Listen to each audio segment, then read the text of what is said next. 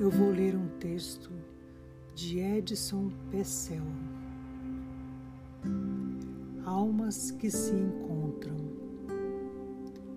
Dizem que para o amor chegar não há dia, não há hora, nem momento marcado para acontecer.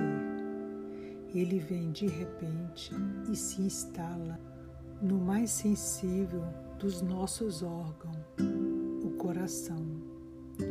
Começo a acreditar que sim, mas percebo também que, pelo fato deste momento não ser determinado pelas pessoas, quando chega, quase sempre os sintomas são arrebatadores. Vira tudo às avessas e a bagunça feliz se faz instalada. Quando duas almas se encontram, o que realça primeiro não é a aparência física, mas a semelhança das almas. Elas se compreendem e sentem falta uma da outra. Se entristecem por não terem se encontrado antes. Afinal, tudo poderia ser tão diferente. No entanto, sabem que o caminho é este e que não haverá retorno para suas pretensões. É como se falasse além das palavras, entendesse a tristeza do outro, a alegria, o desejo, mesmo estando em lugares diferentes.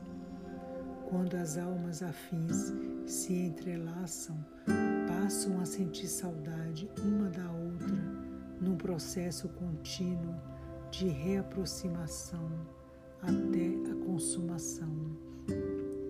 Almas que se encontram podem sofrer bastante também, pois muitas vezes tais encontros acontecem em momentos onde não mais podem extravasar toda a plenitude do amor que carregam, toda a alegria de amar e querer compartilhar a vida com o outro, toda a emoção contida à espera do encontro fatal.